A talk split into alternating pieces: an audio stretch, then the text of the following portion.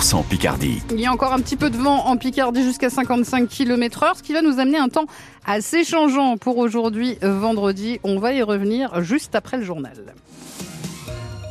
Jeanne Dossé, la carte scolaire reste en suspens dans la Somme. Parents d'élèves, syndicats enseignants et certains élus ont boycotté hier le CDEN, le Conseil départemental de l'éducation nationale.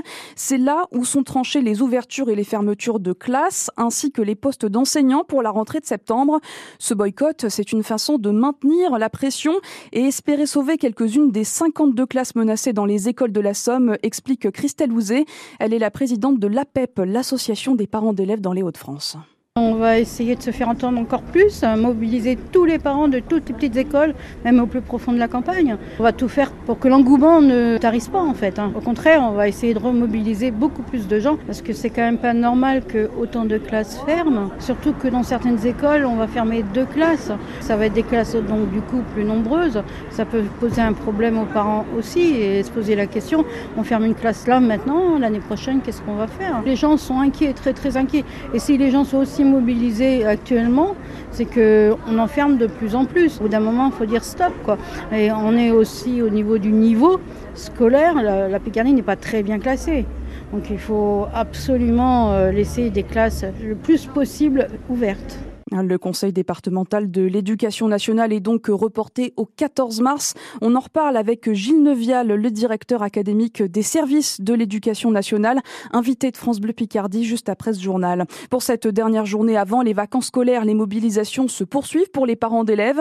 À Uchenville, au sud d'Abbeville, les parents se mobilisent dans une demi-heure contre l'annonce d'une fermeture de classe. Journée collège mort à Crécy-en-Pontieux. Les professeurs de Jules Roy manifestent devant le collège ce matin contre la suppression d'une classe de sixième. Jeanne, dans la Somme, pas de gros dégâts après le passage de la tempête Louis. Une bonne quarantaine d'interventions hier soir des pompiers de la Somme pour des chutes d'arbres, des toitures abîmées. En Picardie, plus de 18 500 foyers étaient privés d'électricité hier soir, selon le dernier bilan d'Enedis. La faute à de très fortes rafales de vent jusqu'à 129 km heure à Format-en-Plage. Fin de la vigilance ce matin pour vent partout en France. Deux départements restent toutefois en vigilance orange pour crue, la Vendée et les les Deux-Sèvres. Dans ce département de l'ouest de la France, un homme est mort piégé dans sa voiture hier par la montée des eaux. L'enquête se poursuit à Villers-Bocage au nord d'Amiens. Un homme s'est rendu aux gendarmes. Il reconnaît avoir renversé l'adolescent de 15 ans qui circulait à scooter mardi soir sur la nationale 25. La victime avait été légèrement blessée dans l'accident et transportée à l'hôpital. La voiture impliquée avait pour sa part été retrouvée un peu plus loin abandonnée. France Bleu Picardie 8h02, c'est un salon de l'agriculture particulièrement politique qui s'ouvre demain à Paris. Avec en toile de fond la colère des exploitants qui ont multiplié les blocages le mois dernier partout en France. Pour tenter d'apaiser les tensions, Emmanuel Macron va débattre demain avec les industriels, les représentants de grandes surfaces ou d'organisations agricoles. Les militants écologistes des soulèvements de la terre auraient eux aussi dû faire partie de la liste, mais les deux principaux syndicats agricoles ont fait pression, Cyril Ardo. Ils auraient représenté quelques personnes parmi des centaines d'invités. Rétropédalage en règle finalement de l'Elysée au nom, je cite, de la sérénité des débats. La FNSEA en fait fait savoir qu'elle ne participerait pas aux discussions en présence du groupuscule.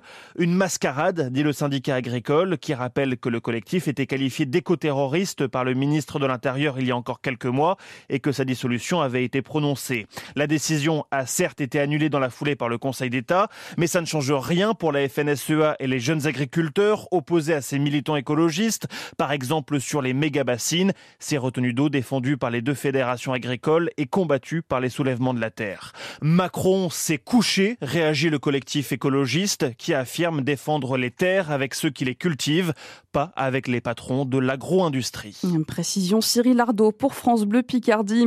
Il y a deux ans tout pile, la Russie se préparait à attaquer l'Ukraine. C'était dans la nuit du 23 au 24 février 2022 alors à près de 2500 km de chez eux.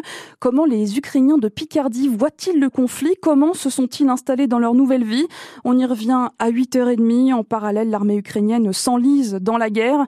Ce matin, le président russe Vladimir Poutine salue pour sa part ses soldats, je cite, des authentiques héros du peuple.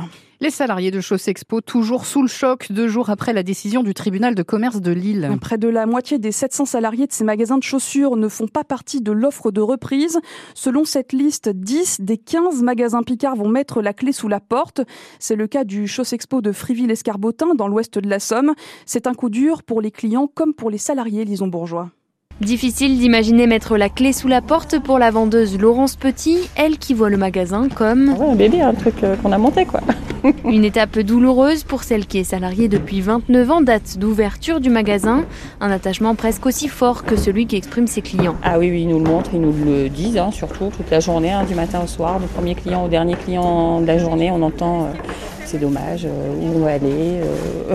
on connaît nos clients depuis longtemps, on peut des fois même les appeler par leur prénom. Frédéric Fromancourt, le responsable salarié du magasin. on avait vraiment le sens de l'accueil ici. Ce que les gens aimaient bien, c'est qu'on était à leur écoute, on prenait du temps pour eux, ce qui ne se fait pas toujours ailleurs. Beaucoup nous disent Oh, mais on va aller où euh? Oh non, c'était trop bien.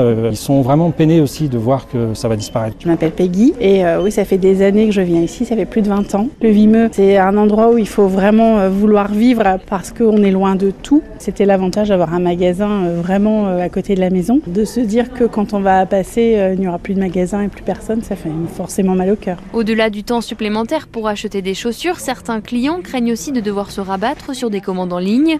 Un outil assure l'un d'entre eux, pas aussi simple que de pousser la porte d'un magasin. Au revoir. Reportage Lison Bourgeois pour France Bleu Picardie à retrouver en détail sur francebleu.fr. La cérémonie des Césars ce soir dans un climat euh, très lourd.